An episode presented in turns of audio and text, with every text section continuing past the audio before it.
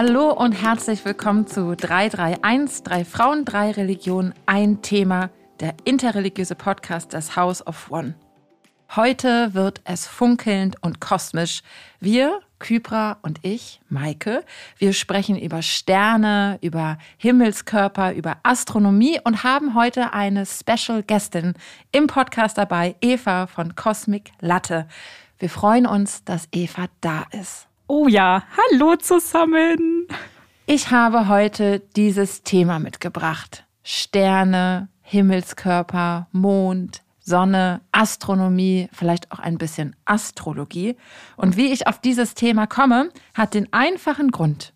In meiner Kirche, Kybra, du warst schon dort, mhm. in der mhm. Apsis, ähm, die Decke über dem Altar ist wunderbar verziert und, ähm, und gemalt. Wir sehen dort verschiedene Engel, die Stadt Jerusalem, aber vor allem auch die Tierkreiszeichen. Mhm. Und jetzt mögen einige denken, Tierkreiszeichen in der Kirche. Und das war auch mein erster Gedanke. Ja, Tierkreiszeichen in meiner Kirche. Neben den Tierkreiszeichen ist der ganze Himmel voller Sterne. Und so bin ich auf das Thema gekommen.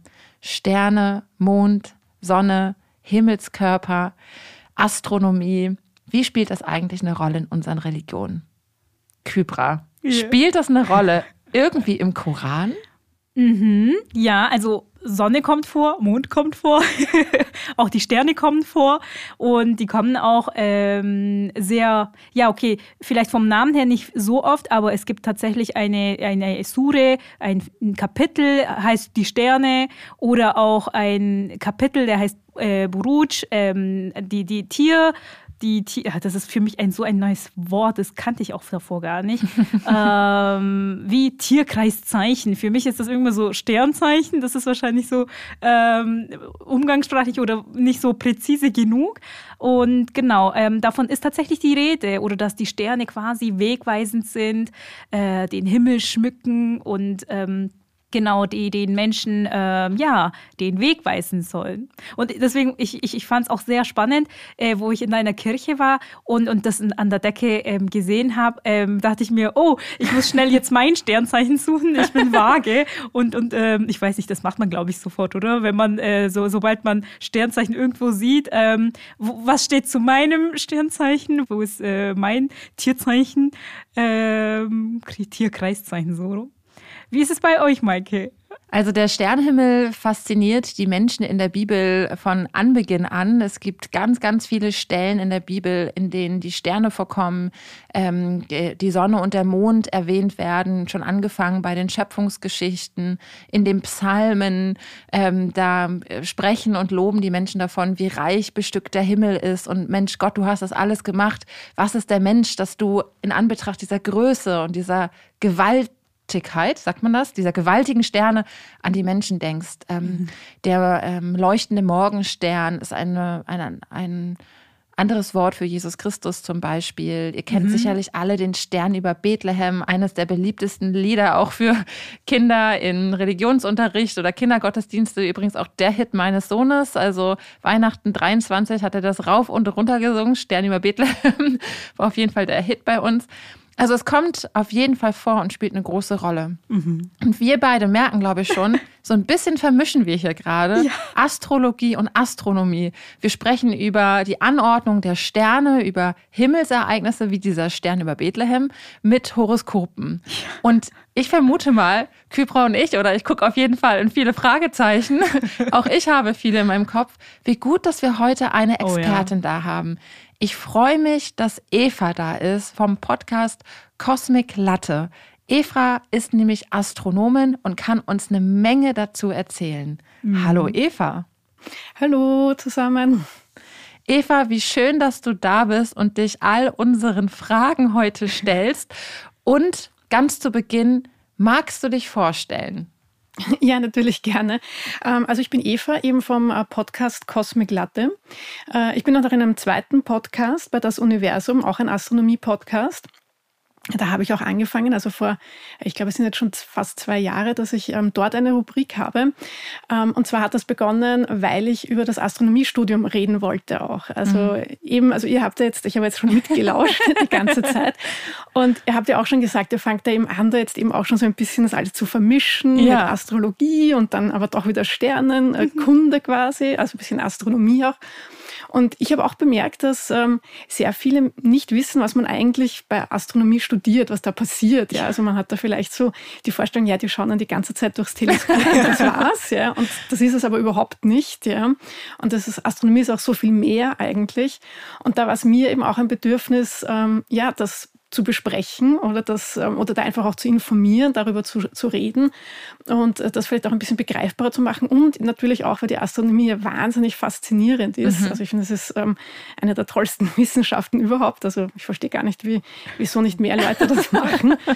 ähm, und ja, natürlich will man das dann auch weitertragen, diese eigene Begeisterung. Und das war dann auch so die Motivation, ähm, eben beim Podcast bei das Universum mitzumachen und dann eben auch einen eigenen Podcast zu starten das war damals ein Projekt an der Universität, also im Bereich Wissenschaftskommunikation. Und ähm, ja, und dann sind wir aber dran geblieben. Also ich habe das damals noch mit einer äh, Kollegin, einer Studienkollegin ähm, gestartet, die hat dann ähm, leider aufgehört. Und jetzt mache ich es ja mit der Elke. Und ähm, ja, und wir haben da sehr viel Freude dabei. Und, das, und ich finde es auch immer wieder spannend, wenn ich mir auch ein Thema für äh, unsere Podcasts aussuche, mich da dann auch rein zu tigern. Und ich merke dann immer wieder, dass ich die Begeisterung und die Faszination neu entdecke, dann, wenn ich die Folgen vorbereite. Toll.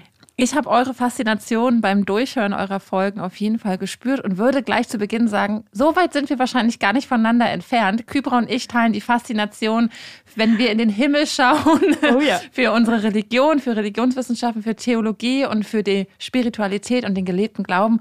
Und du schaust in den Himmel vor Faszination aus einer wissenschaftlichen Perspektive. Mhm, ja. Euer Podcast hat ja den Untertitel Kaffeehausgespräche über Astronomie. Mhm. Und da dachte ich, ja, als ich reingehört habe, diese Komplexität der Wissenschaft und das bringt Astronomie für mich persönlich mit sich. Ich denke mhm. da an komplizierte Rechenwege, an Schemata, an Zeichnungen, an eine Sprache, die ich nicht verstehe. Genauso geht es vielleicht auch Menschen, mhm. wenn ich über theologische Inhalte spreche. Mhm. Und euer Untertitel Kaffeehausgespräche über Astronomie hat mich total gecatcht. Und dann dachte ich, ja, das ist auch unser Anspruch hier im das Podcast, stimmt. dass wir diese komplexen Inhalte ein bisschen runterbrechen und zugänglicher machen. Ja. So ist es auch bei euch, oder? Äh, ja, genau. Also das ist eben auch das, das Konzept eigentlich von unserem Podcast, ähm, weil es ihm darum geht, also es stimmt schon, wie du gesagt hast, Astronomie und Astrophysik ähm, ist die, also die Sprache der Mathematik eigentlich, mit der alles mhm. beschrieben wird ja, und erforscht wird natürlich. Und ähm, im Studium ist auch sehr viel Mathematik dabei, das stimmt schon. Ähm, und ich denke mir aber, dass wenn man aber die Faszination und eben auch erkennt, ähm, wie cool das Thema ist, ja, also bei mir war es so die, die Einstiegsdroge schwarze Löcher und Neutronensterne und äh, wenn man das dann irgendwie auch erfasst in einem wissenschaftlichen Sinne, wo man denkt so, wow, das ist noch viel cooler, als man sich das jemals vorgestellt hat. Und wenn man das aber vermitteln möchte, dann braucht man jetzt nicht unbedingt komplizierte Gleichungen mhm. oder, oder Formeln, sondern dann, ähm, und ich glaube, das ist eben auch die Kunst der Wissenschaftskommunikation, das so zu vermitteln, dass andere einfach verstehen, leicht verstehen, so wow, das ist total cool, ja, und das ist ähm, ja voll faszinierend und spannend und ähm, und Kaffeehausgespräche eben auch deswegen, weil der Gedanke eben da war, also du sitzt quasi mit uns im mhm. Kaffeehaus und hörst uns zu, wie wir eben über astronomische Themen reden und merkst eigentlich gar nicht so mehr nebenbei, ähm, wie viel du lernst und ja. wie viel Neues du erfährst, ja, und eben dass dieses niederschwellige einfach auch und dieses Angebot auch, ähm, ja, sich vielleicht auch mit dem auseinanderzusetzen, weil ich glaube auch das ist vielleicht bei euch ähm, in, in der Theologie ähnlich, dass es manche vielleicht auch abschreckt. Also mhm. eben bei Astronomie ist es jetzt vielleicht eben die Mathematik oder das ist zu kompliziert, das verstehe ich nicht oder ja, das, das geht ganz weit über meinen Horizont irgendwie. Und das ist es aber nicht. Ja. Mhm. Also ähm, man kann sich für alles, was man sich interessiert, ähm, auch einen Zugang finden, ja, sich mit dem auseinanderzusetzen. Mhm. Und ich, mhm. ähm, auch Astronomie und auch Glaube, Religion, das ist ja doch auch alles irgendwie erfahren wird, das ja trotzdem alle. Also wir schauen ja. eben alle zum Himmel und sehen die Sterne und den Mond und die Sonne. Und ja, und das ist dann vielleicht jeder aber anders berührt oder anders inspiriert, aber es ist doch etwas, was jeder auf eine gewisse Art und Weise erlebt und deswegen finde ich, kann man auch mit jedem darüber sprechen. Vielen Dank. Ähm, du hast erzählt, dass der Sternenhimmel, die Sterne, die Astronomie dich faszinieren und nicht loslassen und du diese Faszination weitergeben und weitertragen möchtest. Und im Podcast in einer Folge, da sprecht ihr über den Unterschied von Astronomie und Astrologie. Und da habe ich auf jeden Fall auch herausgehört, das ist auch eine Herausforderung für euch, dass ihr diese Frage sehr häufig gestellt bekommt, dass wenn du gefragt wirst, was studierst du oder was machst du und du sagst, du ähm, studierst Astronomie, dann ähm, stocken einige Menschen, so hast du erzählt, und ähm, denken dann an Astrologie.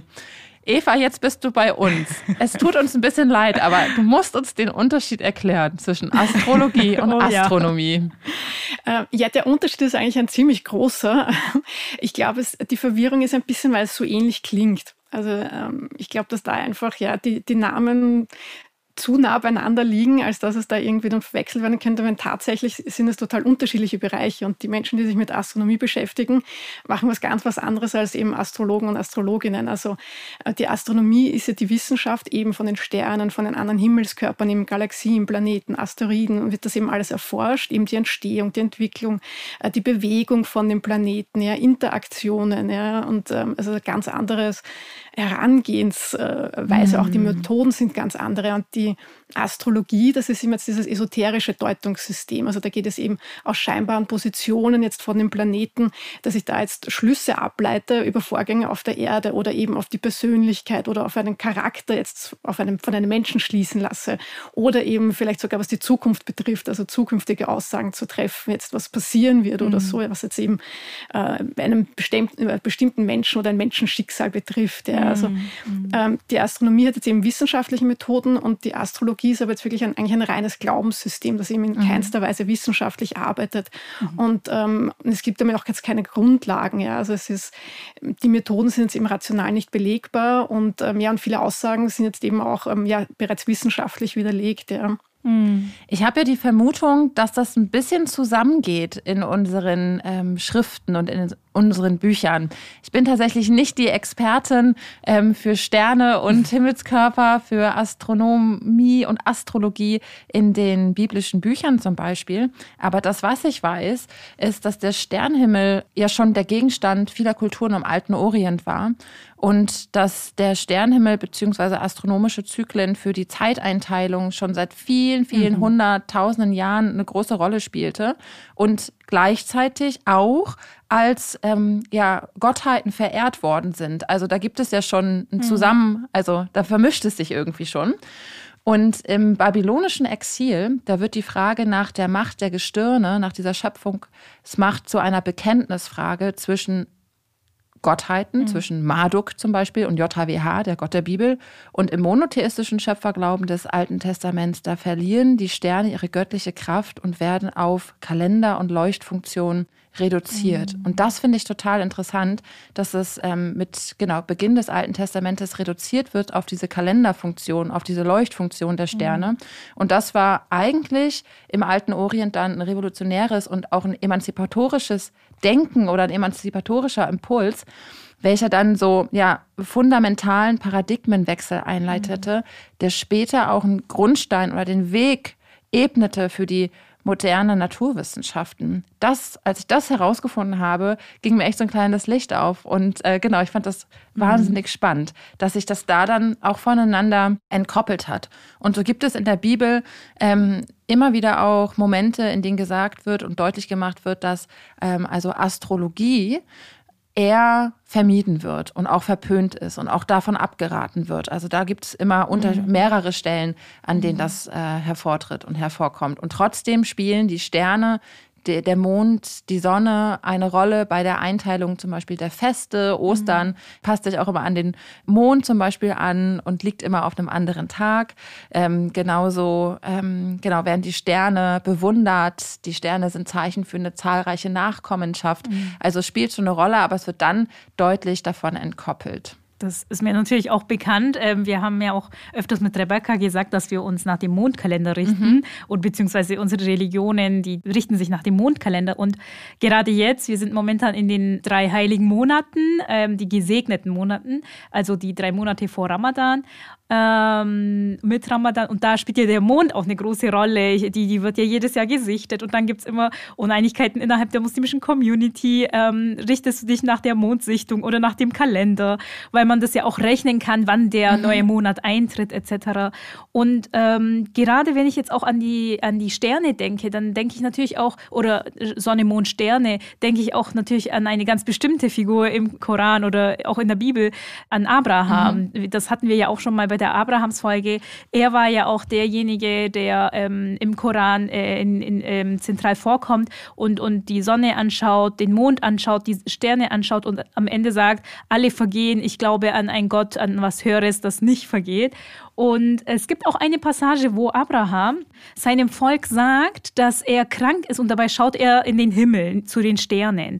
Und da gibt es Exegesen, wo beschrieben wird, dass Abrahams Volk ähm, damals an die Sterne, an die Sterndeutungen geglaubt haben und dass ähm, er hat da quasi aus deren ja, Sprache, sage ich jetzt mal in Anführungszeichen, gesprochen, um zu zeigen, ich bin wirklich krank und, und weil die irgendwie mit den Sternen dann äh, eben kommuniziert haben oder ähm, die, die haben dann ihm quasi geglaubt, weil er die Geste gemacht hat zu den Sternen.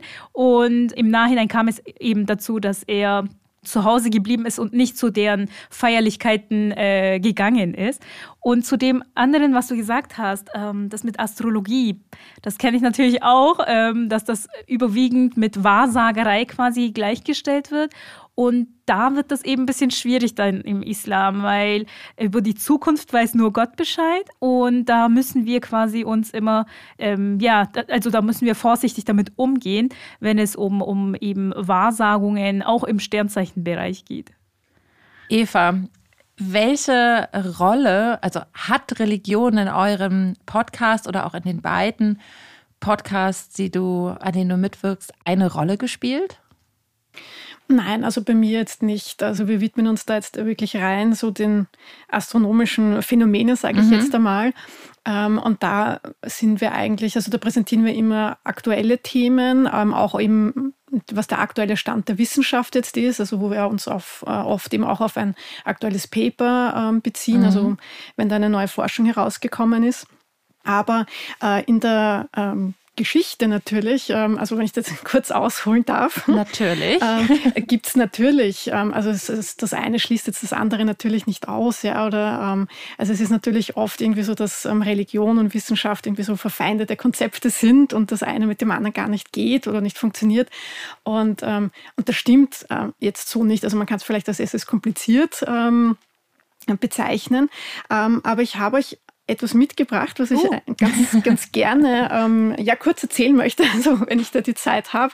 Und zwar geht es um Astrotheologie. Also ich weiß nicht, ist euch das ein Begriff? Habt ihr das schon mal gehört? Ist euch das irgendwie untergekommen? Für mich ist das ehrlich gesagt vollkommen neu. Also ich weiß, dass es immer auch ähm, Theologinnen gegeben hat in mhm. der Vergangenheit, vor allem Theologen dann, wenn wir zurückgucken in die, ähm, ja. in die ähm, genau, Vergangenheit, die sich auch mit astrologischen äh, beschäftigt haben. Das mit weiß astronomischen. Ich. Und ja, aber auch astrologischen. Da habe ich mhm. nämlich was mitgebracht für uns. aber jetzt hören wir dir erstmal zu. Packt mal aus. genau, ja. Äh, ja, eben. Also es gibt eben immer wieder, äh, gab es auch eben Priester, vor allem in dem Bereich natürlich, die sich eben auch mit Astronomie beschäftigt haben. Also ich, ich kehre jetzt mal die vom Vorhang, die sich mit Astronomie beschäftigt haben. Mhm. Ähm, also auch jetzt noch ähm, in den 1900er Jahren, also Churchill Lemaitre ist da ganz bekannt. Mhm. Aber ich habe habe euch mitgebracht ähm, einen Mann, der heißt äh, William Durham. Ähm, und der hat im 17. Jahrhundert gelebt, also der ist so 15 Jahre nach Isaac Newton auf die Welt gekommen, war eben auch ein anglikanischer Priester. Mhm. Ja, also der war auch da recht erfolgreich. Ähm, also er hat es unter anderem äh, sogar zum persönlichen Kaplan des Prinzen von Wales gebracht, der mhm. dann später der ähm, König George II. war. Und er hat sich jetzt eben nicht nur für Religion interessiert, sondern für alles, ähm, also was die Natur betrifft auch. Also er war, damals hat man gesagt, ein Naturphilosoph. Heute würde man sagen, er war auch ein Naturwissenschaftler.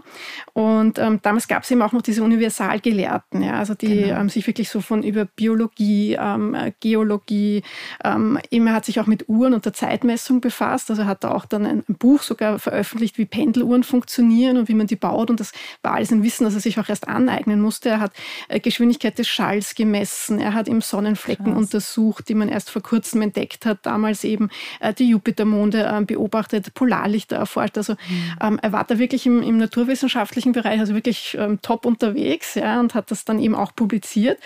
Aber eben, und das ist eben das, was ich gerne betonen möchte, ist, ähm, ihm war die Verbindung mit Wissenschaft und Religion sehr wichtig. Also er hat dann äh, 1713 zum Beispiel ein Buch herausgebracht, das hat den ähm, ja, einfachen Titel Physikotheologie oder eine Darstellung der Existenz und der Eigenschaften Gottes anhand seiner Schöpfung.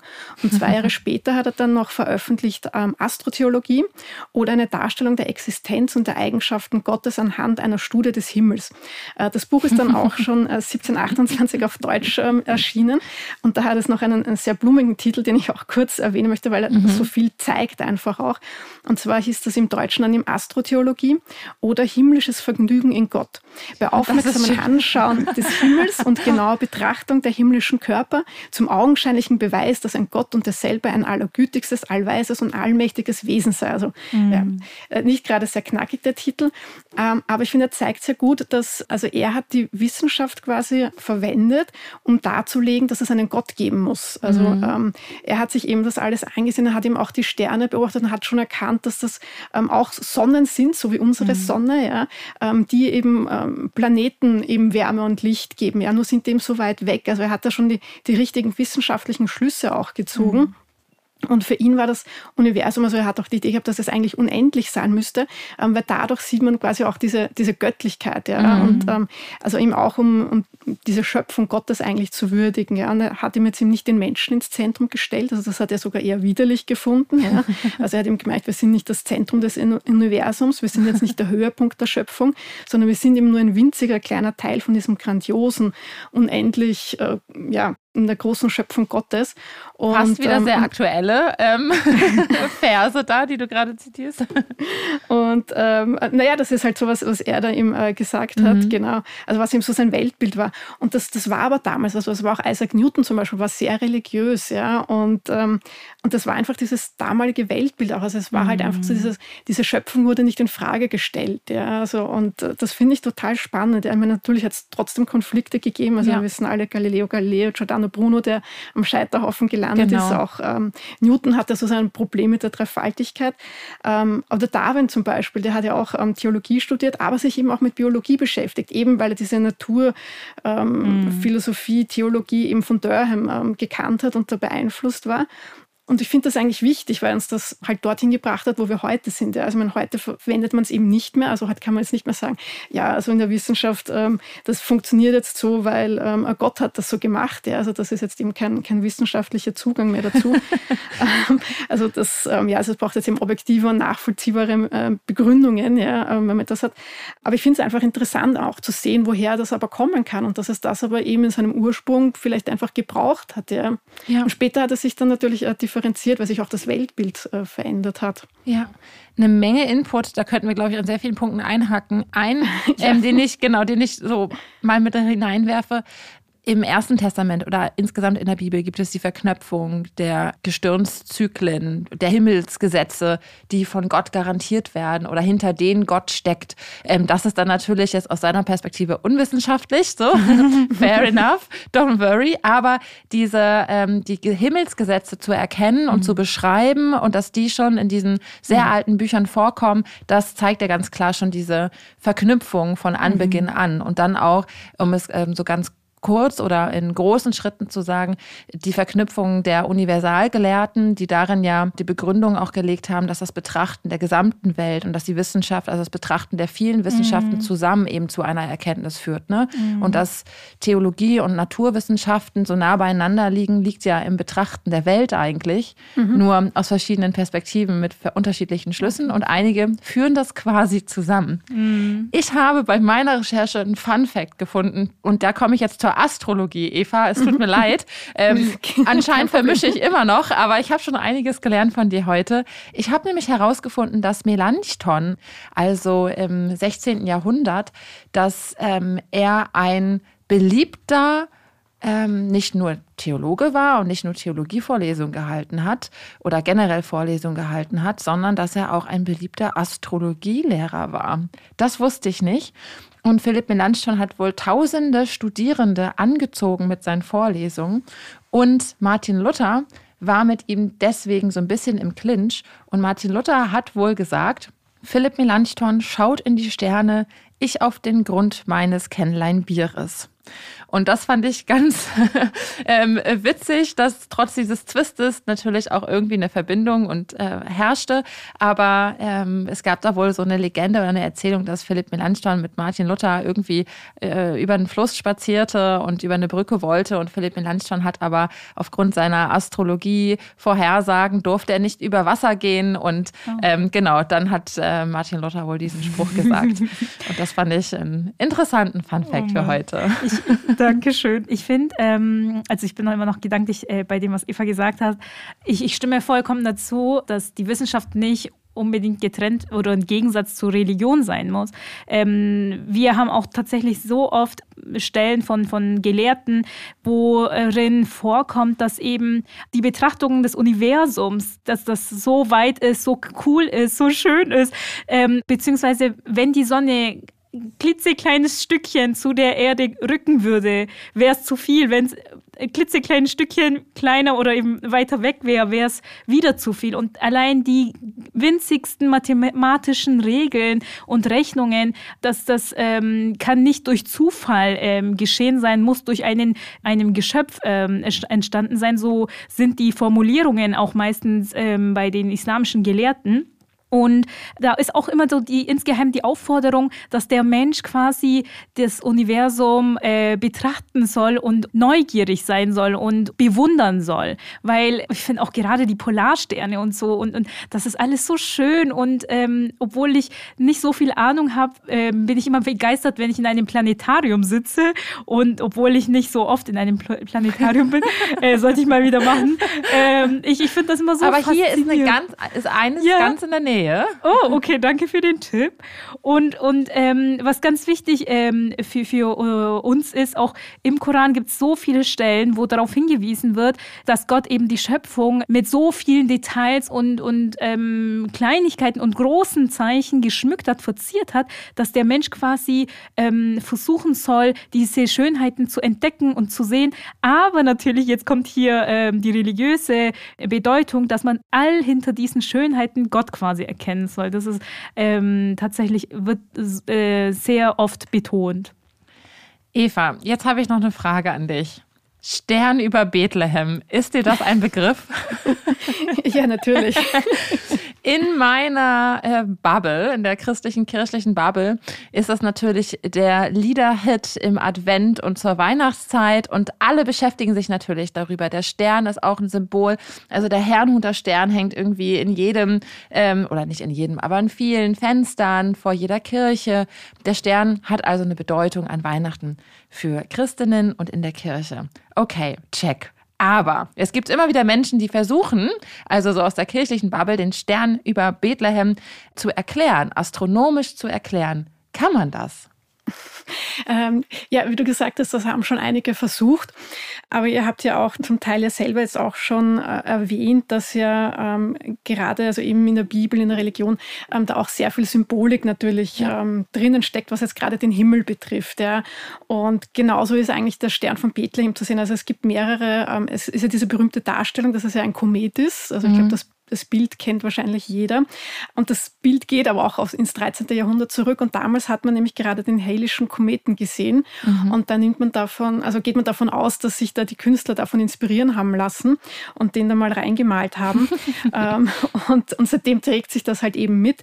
Und es gibt dann natürlich noch andere Erklärungsversuche, wie dass es eine Supernova war, also dass ein Stern explodiert ist am Ende seines Lebens ähm, oder dass es eine Konjunktion war von Jupiter und Saturn. Und das passt aber alles nicht ganz zusammen. Also eben, äh, das ist ja das Tolle, dass man halt Sachen schon ein bisschen zurückrechnen kann und so. Und ähm, ja, und eben, man kommt da einfach nicht hin. Also ich würde jetzt eh mal sagen, dass es eben quasi so, also es geht ja darum, ähm, dass man ja quasi die Geburt von Christus ja angekündigt mhm. hat, ja, oder und das ist ja etwas sehr Bedeutendes und es ging ja auch darum, quasi eine Religion zu gründen.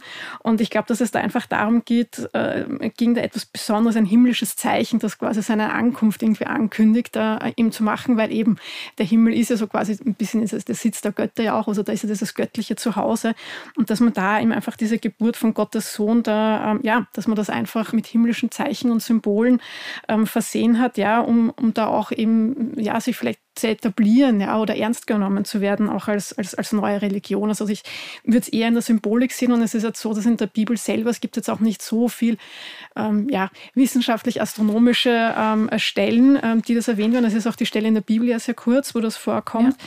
Also es ist jetzt ähm, nicht sehr informativ, was es die Astronomie betrifft. Ja, also da steckt natürlich sehr viel anderes drinnen, aber es ist jetzt so vom Astronomischen ist jetzt auch nicht so viel Info drinnen, dass man da jetzt wirklich was ableiten könnte. Also ja. ich, ich würde es da eher in einer Symbolik sehen. Ja, und es ist tatsächlich so. Also es gibt immer wieder Erklärungsversuche und immer wieder ja, Deutungsversuche ähm, aus astronomischer Perspektive oder aus astronomischer mhm. Dimension und am Ende bleiben es Versuche. Mhm. Und ähm, das damit kann man es, glaube ich, auch belasten. Also es ist gut und das ist es vielleicht auch das, was es, ähm, was es auslösen will. Und zwar zu versuchen, herauszufinden, woher kommt das denn und was steckt dahinter. Vielleicht ist es genau dieser Impuls, der ausgelöst werden soll, dass Menschen aus ihren verschiedenen Perspektiven versuchen, ähm, sich auf den Weg zu machen, haha, dem Stern zu folgen. Du hörst schon, Eva, ich kann nicht anders als symbolhaft zu sprechen. Aber es ist am Ende tatsächlich so, es bleiben Deutungsversuche äh, aus den unterschiedlichen Disziplinen. Aber ich wollte natürlich nochmal für unsere HörerInnen dir einfach diese Frage stellen, kann man das erklären? Und, äh, und dass, dass es nur sehr knappe und kurze Darstellung gibt von ähm, Himmelsereignissen, ähm, das ist einfach ja, dem geschuldet, wie Menschen ähm, die Welt beschrieben haben und wie sie weitergegeben worden ist und dass die Wissenschaft heute unterschiedlich oder auch die äh, Astronomie ganz ähm, äh, auf eine andere Art und Weise und viel äh, ja kleinteiliger und expliziter ähm, Geschehnisse beschreibt, ist ein Unterschied ich, zu den biblischen Texten. Ich, ich, ich, ich habe jetzt auch eine etwas kindliche Frage. Und zwar, als wir in der Schule waren, haben wir ja auch äh, die Planeten ähm, gelernt und damals war Pluto noch ein Planet. Und als ich erfahren habe, dass der Zwergplanet Pluto kein Planet mehr ist, war ich irgendwie traurig. Ich weiß nicht aus welchem Grund. Warum habt ihr Pluto aus dem Planeten rausgeschmissen? ähm, okay, die Frage ist jetzt unerwartet, aber überhaupt kein Problem. Ähm, ja, also ich glaube, du bist ja nicht alleine mit dem äh, Schicksal, also dieser emotionalen äh, Traurigkeit, ja, ähm, weil Pluto kein Planet mehr ist. Aber äh, also gleich vorweg, ähm, Pluto ist es egal. Also der ist jetzt nicht gekränkt, ja, ähm, der zieht weiter seine Bahnen und ist total okay damit. Ähm, ja, also tatsächlich ist es so, ähm, also es gab früher hat man, ähm, hat sogar noch mehr Planeten gegeben. Also es geht immer darum, was man halt als Planet auch bezeichnet, ja, und man hat da eben früher schon so Asteroiden und so entdeckt und hat ihnen auch Planetennamen gegeben. Und es war dann bei Pluto das Verhältnis Verhängnisvolle, dass man dann eben äh, sehr viele eben Zwergplaneten, Kleinplaneten, ähm, Planetoide entdeckt hat, die äh, zum Teil sogar größer waren als Pluto. Und äh, man hätte dann im Prinzip anfangen müssen, die alle Planeten zu nennen. Und ähm, ja, dann hätten wir halt ja, bald ein Problem gehabt auch mit unseren Merksätzen, wie viele Planeten es im System gibt. Und ähm, ja, und es stimmt einfach von der Klassifikation her auch nicht. Ja. Also es ist auch mhm. ähm, der Mond, den er hat, ist auch sehr groß. Also eigentlich ist es fast so ein, ein, ein fast ein Doppelplanetensystem. Und äh, da gibt es verschiedene ähm, ja, astronomische Gründe, ähm, die das dann, die dazu geführt haben, dass er quasi äh, degradiert wurde ja, und äh, eben kein Planet mehr ist. Ja. Aber ich, ich bin erleichtert, wenn du sagst, Pluto ist okay damit. Ja, auf jeden Fall. Es, es, geht ihm gut. Puh, okay. ja. Ja, ist ja total okay. Es, äh, es ist auch spannend. Und, ähm, aber es ist, also wie gesagt, also jetzt so aus astronomischer Sicht dann eben die, ähm, ja, es wurde dann eben beschlossen, dass das eben aberkannt ist. Und es ist in Amerika, also in den USA ist es tatsächlich, gibt es wirklich eine große Anhängerschaft, die wollen, dass Pluto nach wie vor als Planet bezeichnet wird. Äh, aber ja. Klingt fast ein bisschen religiös. ja, ich glaube, das ist deswegen, weil ähm, eben ein Amerikaner, also ähm, Pluto wurde ja von äh, Amerika entdeckt, also von ähm, mm. Amerikanern von den USA haben die da. Und ich glaube, nachdem das halt der einzige Planet ist, den die da so entdeckt haben, ja, hängen die da Und genau das. Dran. oh Mann. Eine ähm, Frage, die ich dir gerne noch stellen wollen würde.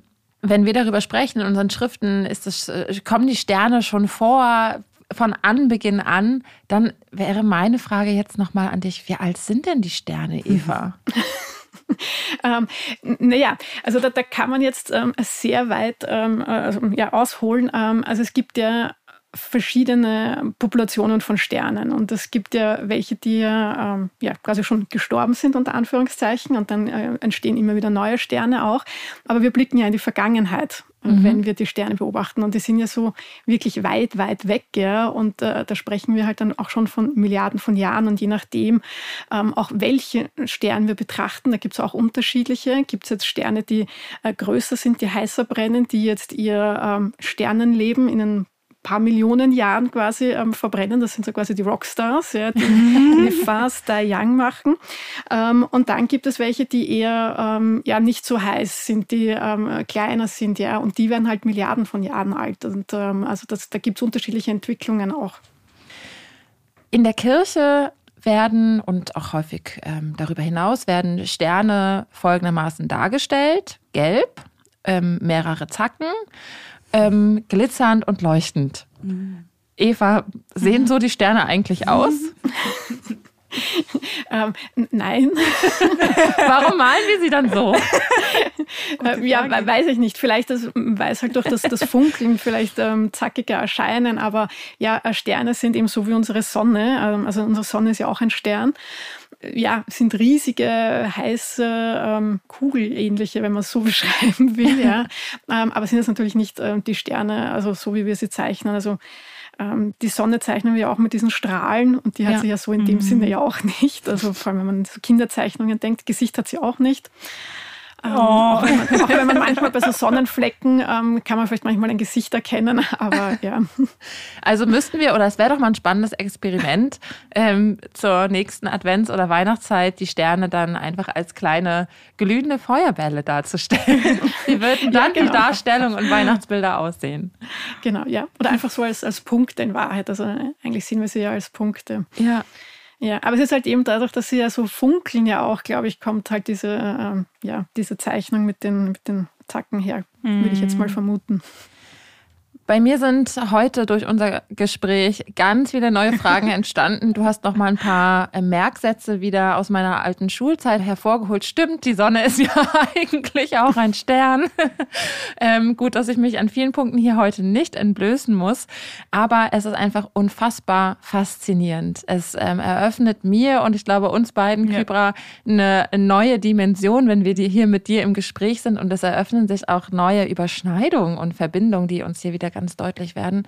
Eva, das war ganz bereichernd oh ja. für uns, heute mit dir zu sprechen. Das hat richtig Spaß gemacht und uns die Faszination ähm, der Sterne und des Himmels ähm, wieder ja, aus einer neuen Perspektive gezeigt. Oh ja, vielen, vielen lieben Dank. Sehr gerne. Es hat mir auch sehr viel Spaß gemacht. Also war für mich auch ähm, sehr interessant. Ähm, sehr viel Neues natürlich auch dabei. Und ich hoffe, ich habe nicht nur Fragen aufgeworfen, sondern auch Fragen beantwortet. Auf jeden Fall. ich weiß mehr über Pluto Bescheid. Eva, wie schön, dass du heute bei uns zu Gast warst. Vielen Dank. Alles Gute. Danke. Euch auch. Alles Gute. Und wenn ihr, die ihr uns heute zugehört habt, zu unserem spacigen Thema noch Fragen habt, dann schreibt uns doch gerne an 331 podcast at host-of-one.org.